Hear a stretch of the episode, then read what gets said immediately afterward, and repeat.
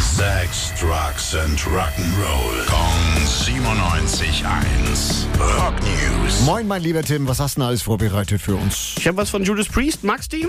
Ja, Ja, Pantera, ja, ja. Rainbow, auch dabei? Ja. Ja, sehr gut. Dann gibt's eine neue Supergroup, Wow. die genau was für dich sein wird. Richie Faulkner ist dabei von Judas Priest, Scott Travis, der auch bei Priest drummt und bei Thin Lizzy im Moment unterwegs ist, Ronnie Romero, kennst du da auch, Rainbow, Michael Schenker Group, Rex Brown von Pantera. Oh. Oh.